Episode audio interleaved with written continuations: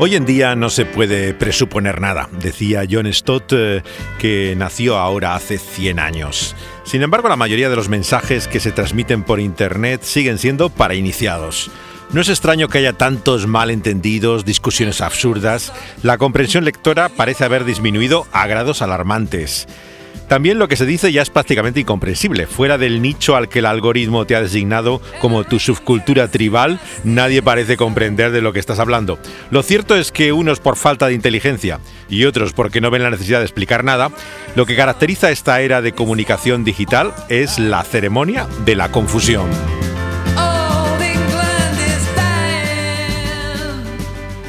Entre tantas discusiones, no hay duda de que las más desagradables son las políticas y las religiosas. Algunos huimos de ellas como si fuera de la peste. Te pueden hacer hasta amargar el día. Pocas cosas le molestaban tanto a Stott como lo que él llamaba el odium theologicum, esa característica particular de los debates doctrinales entre cristianos que llegan a adquirir una virulencia prácticamente asombrosa.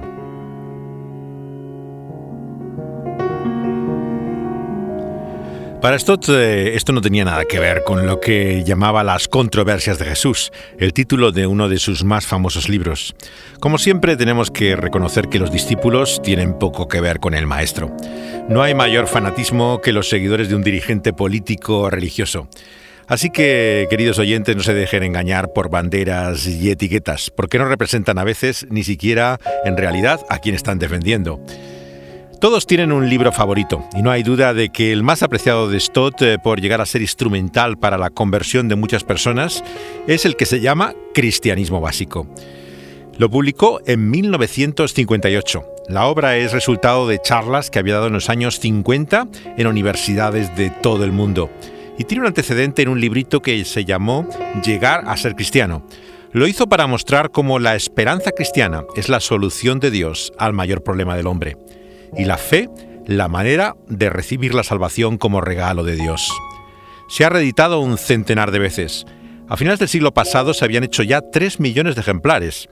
Era mejor que cualquier folleto, pero no llegaba a ser el libro que hacía falta para explicar la fe al mundo de posguerra.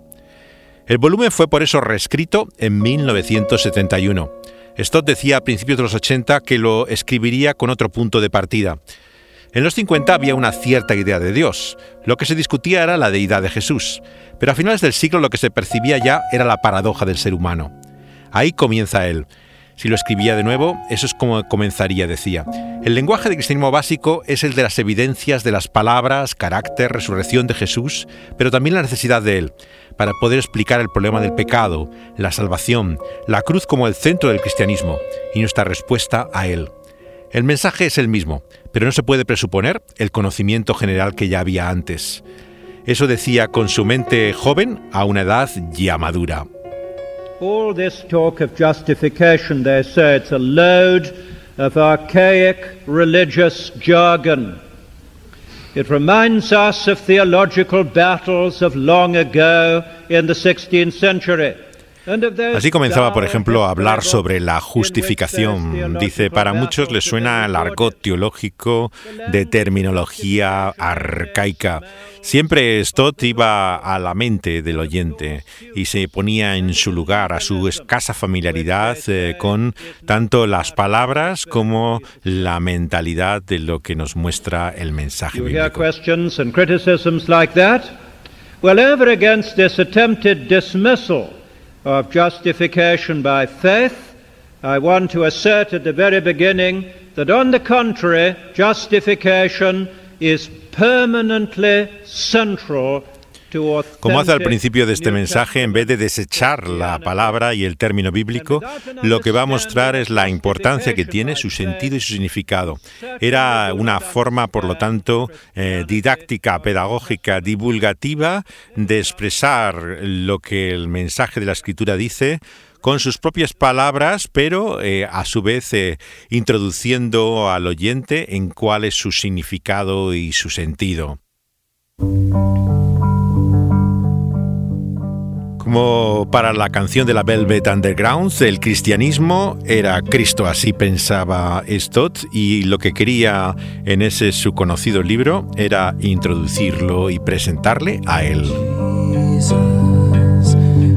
Jesús, ayúdame a aprender cuál es mi lugar en el mundo. Cantaban eh, Lou Reed eh, con la banda formada por Andy Warhol, en la que estuvo Nico y también John Cale, eh, la vanguardia de Nueva York, cantando a Jesús.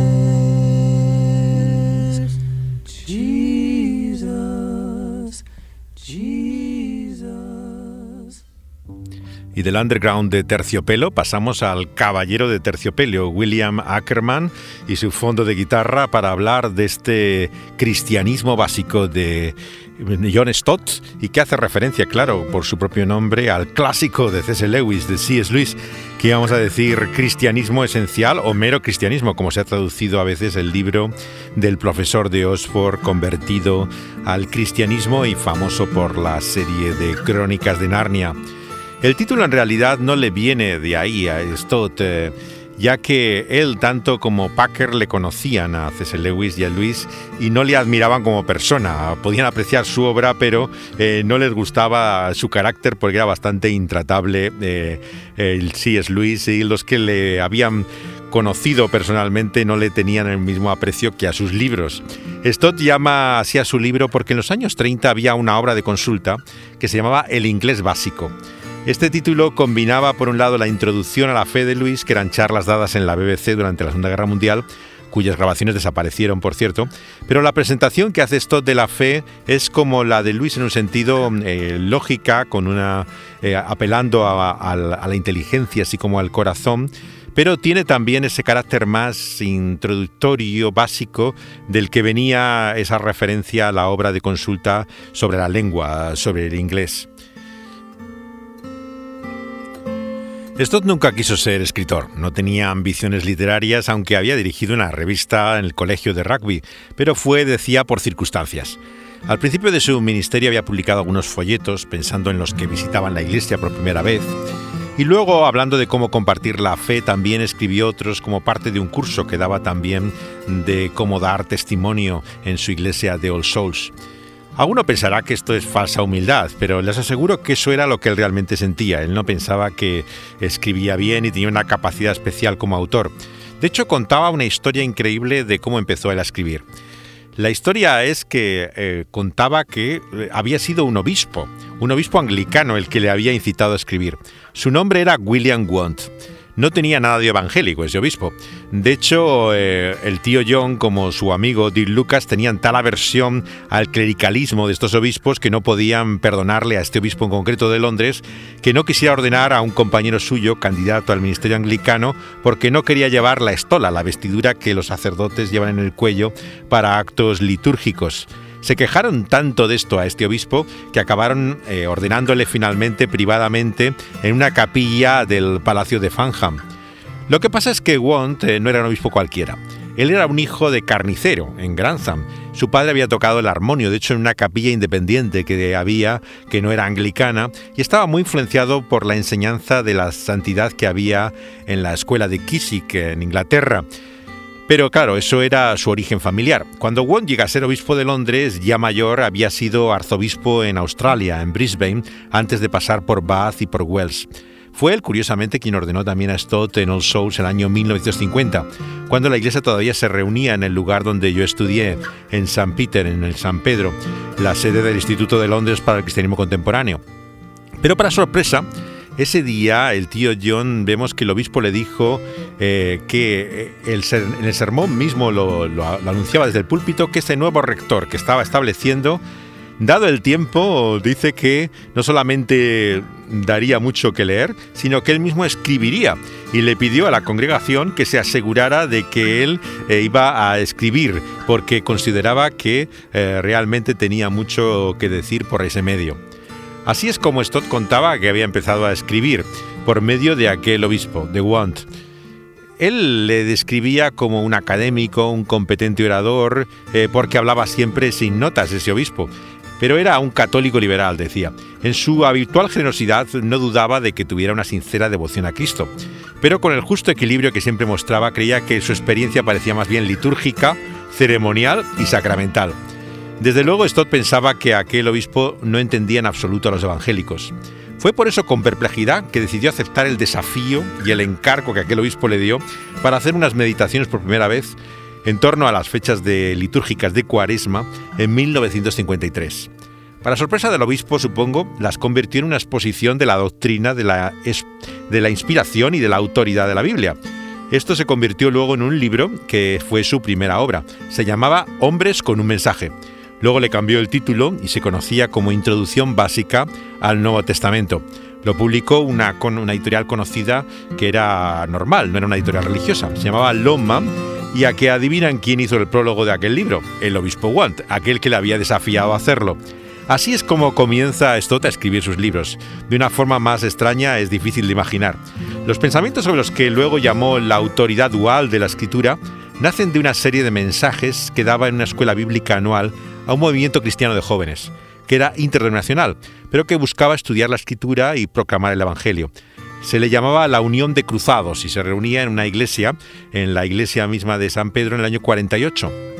El capítulo que dedicó al mensaje de Jesús sorprende, por ejemplo, por la gran cantidad de citas que tiene del Antiguo Testamento y del mensaje de Apocalipsis, pero también su distanciamiento de todas las interpretaciones escatológicas que había entre los evangélicos. Dice así Stott en este libro. Lo que una iglesia perseguida necesita no es un detallado pronóstico de acontecimientos futuros, que han de ser laboriosamente descifrados, sino una visión de Cristo, dice John Stott.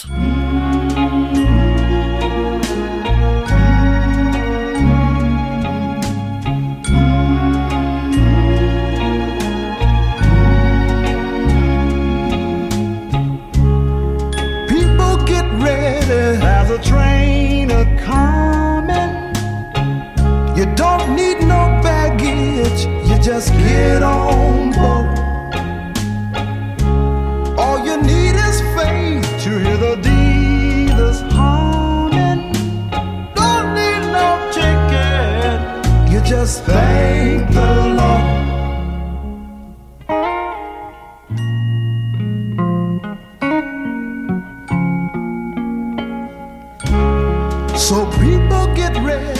Prepárate, canta la canción de los Impressions porque viene el tren.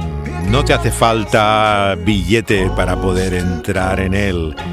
Pecador eh, invita, súbete a ese tren de la salvación.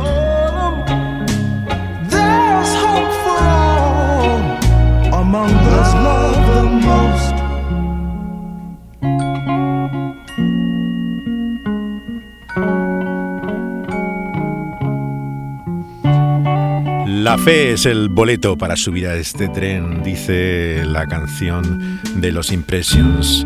Y para Stott eh, los folletos eran una invitación a tener esa fe en Cristo Jesús. Es así como empezó a escribir artículos para diversas revistas, incluso su primer librito en Estados Unidos. Pero estos folletos eran como un testimonio básico. Uno de ellos, curiosamente, lo hace para el crematorio de Golders Green, donde eh, se distribuía este folleto que recopilaba el mensaje de invitación a la fe para tener la esperanza de la seguridad de vida eterna.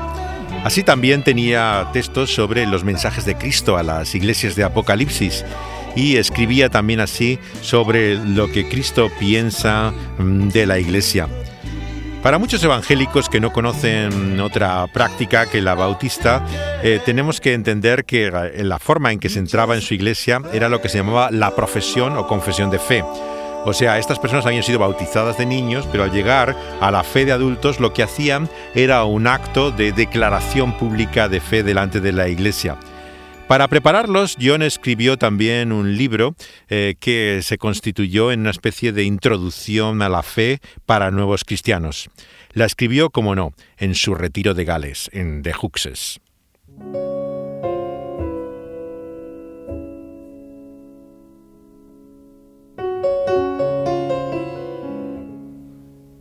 En esta ocasión fue para escribir con su amigo John Collins y Dick Lucas, el que fue luego el reconocido predicador en la City de Londres, en el centro de los negocios, donde entre semana llegó a convocar a multitud de personas que trabajaban en las oficinas para escuchar brevemente el Evangelio a la hora de la comida. Lucas había sido convertido también por los campamentos que organizaba NAS eh, para la Unión Bíblica el año 41. Pero Lucas había estado en la Marina durante la Segunda Guerra Mundial y al volver había estudiado teología en Cambridge, donde se había encontrado la enseñanza liberal a la que se enfrenta también Stott algo antes. Tras pasar como él por Ridley, es ordenado al ministerio anglicano a principios de los años 50. Pero como Stott era conocido por su aversión a la indumentaria clerical, su sólida teología evangélica y la dedicación a la predicación, y un carácter todavía aún más marcadamente calvinista que podía tener el tío John. Él estaba muy influenciado por el movimiento reformado que había en la iglesia anglicana de Sydney, en Australia. El estilo directo de Lucas eh, llamaba la atención por su personalidad. Tenía un carácter bastante extravagante, eh, era soltero y tenía un humor irónico inimitable. ¿no? Bueno, hablo en pasado, pero todavía vive. Tiene una edad bastante avanzada, noventa y tantos años, eh, ya está retirado, pero todavía está en este mundo con nosotros. Y le mandaron a un destino de castigo en plena City de Londres, el año 1961. Meetings that was so significant for the ministry of the church? It was a male world in those days. It's strange, isn't it, how many things have changed. There are many able women in the city today. But in those days, it was a male world in grey suits, umbrellas, and yes, believe it or not, the old hat, which is now, of course, completely extinct. Cuando Lucas llega a la City de Londres, dice que era un medio predominantemente masculino, en el cual todavía todo eran trajes grises, paraguas y el sombrero bombín con el que se identifica al tradicional hombre de la City. En aquellas reuniones de los martes empezó a congregar personas que no tenían ya un vínculo con la iglesia o que estaban despertándose su curiosidad por el cristianismo. Allí los domingos no había más que oficinas y no había nadie. Por eso pensaron que nunca iba a causar eh, problemas. Poco se imaginaba el obispo que le había mandado a este destino de castigo, que empezaba a llenar la iglesia con la gente que los martes venía al mediodía durante la pausa del sándwich y escuchaba una exposición del Evangelio muy clara con un mensaje cristocéntrico que lleva a la conversión de muchos de ellos. This astonishing queue of men coming into a church in the middle of the day. So, what's on earth going on? Come in and find all these men. Esas colas que se agolpaban a la puerta de San Helens es también las que se producían en el centro de Londres, en Oxford eh, Circus, en torno a esta iglesia de eh, Stott mismo, All Souls, donde multitud de personas estaban introduciéndose a la fe cristiana. Es entonces que tanto Stott como Lucas piensan en la necesidad de explicar esa fe, de eh, poder hacer un esfuerzo de enseñanza de lo esencial y lo básico de la fe cristiana. Al lado del mar, en la costa del noroeste de Gales, en esa casa que acababa de adquirir Stott de Huxis, se reúnen Lucas, Stott y Collins para escribir algo durante el día y por la noche leen lo que han escrito cada uno a los demás. Lo que Collins recuerda de aquellos días en Gales es que Stott hacía un nuevo capítulo cada día, prácticamente, del manual de introducción a la fe que se convirtió en cristianismo básico. Le sorprendía el estilo, el contenido, era impecable, ¿no? Eh, el caso de Lucas no recuerda muy bien, pero algunos piensan que tenía algo que ver con su soltería, que había escrito algo relacionado con ello, pero lo que Collins hizo no quedó más que con un anuncio de una próxima publicación que nunca llegó a, saberse. Desde luego el libro que surgió de aquel encuentro que cambiaría totalmente eh, la historia llevando a muchas personas a la fe cristiana es Cristianismo Básico de John Stott.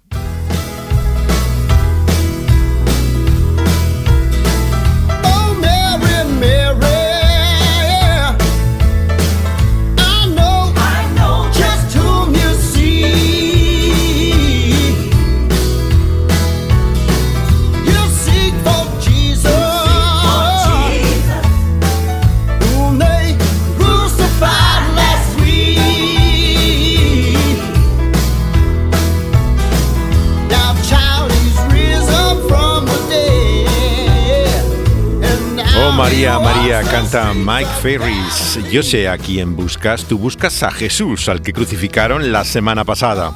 Pero ahora, hija, ha resucitado de los muertos y camina sobre las calles de Galilea.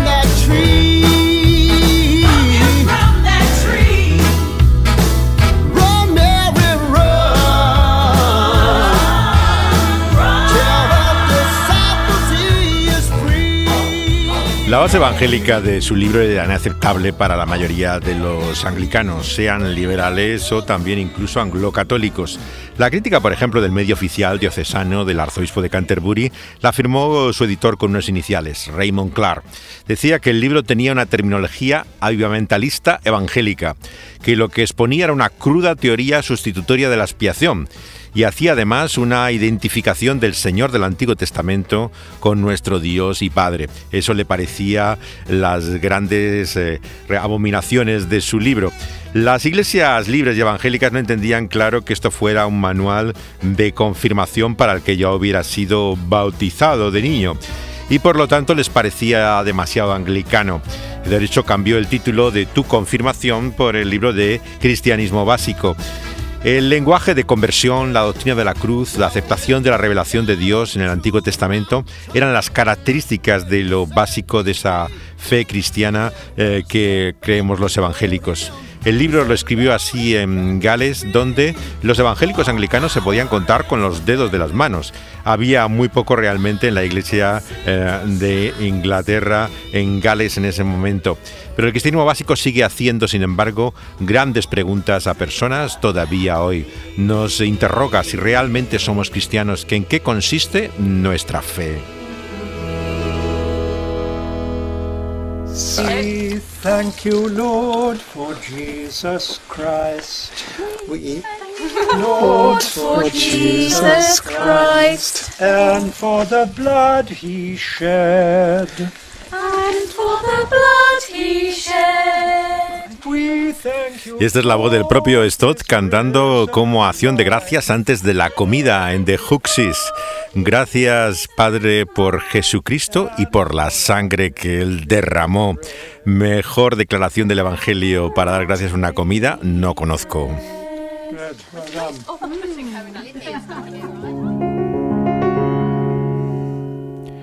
El cristianismo básico de Stott nos interroga no si vamos a la iglesia o si podemos afirmar lo que dice el credo apostólico, ni siquiera si llevamos una vida decente, por muy importante que sea esto, sino lo que Stott nos diría es a qué lado de la puerta estamos.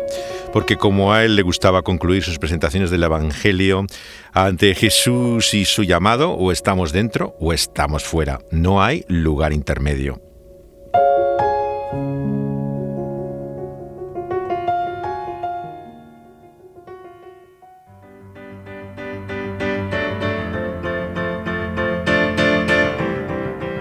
Y con ese llamado de Jesús a la puerta, invitándonos a pasar dentro, a poder eh, encontrar nuestra casa a su lado, acabamos también esta reflexión que estamos haciendo en esta serie por el centenario del tío John, en este caso sobre su cristianismo básico.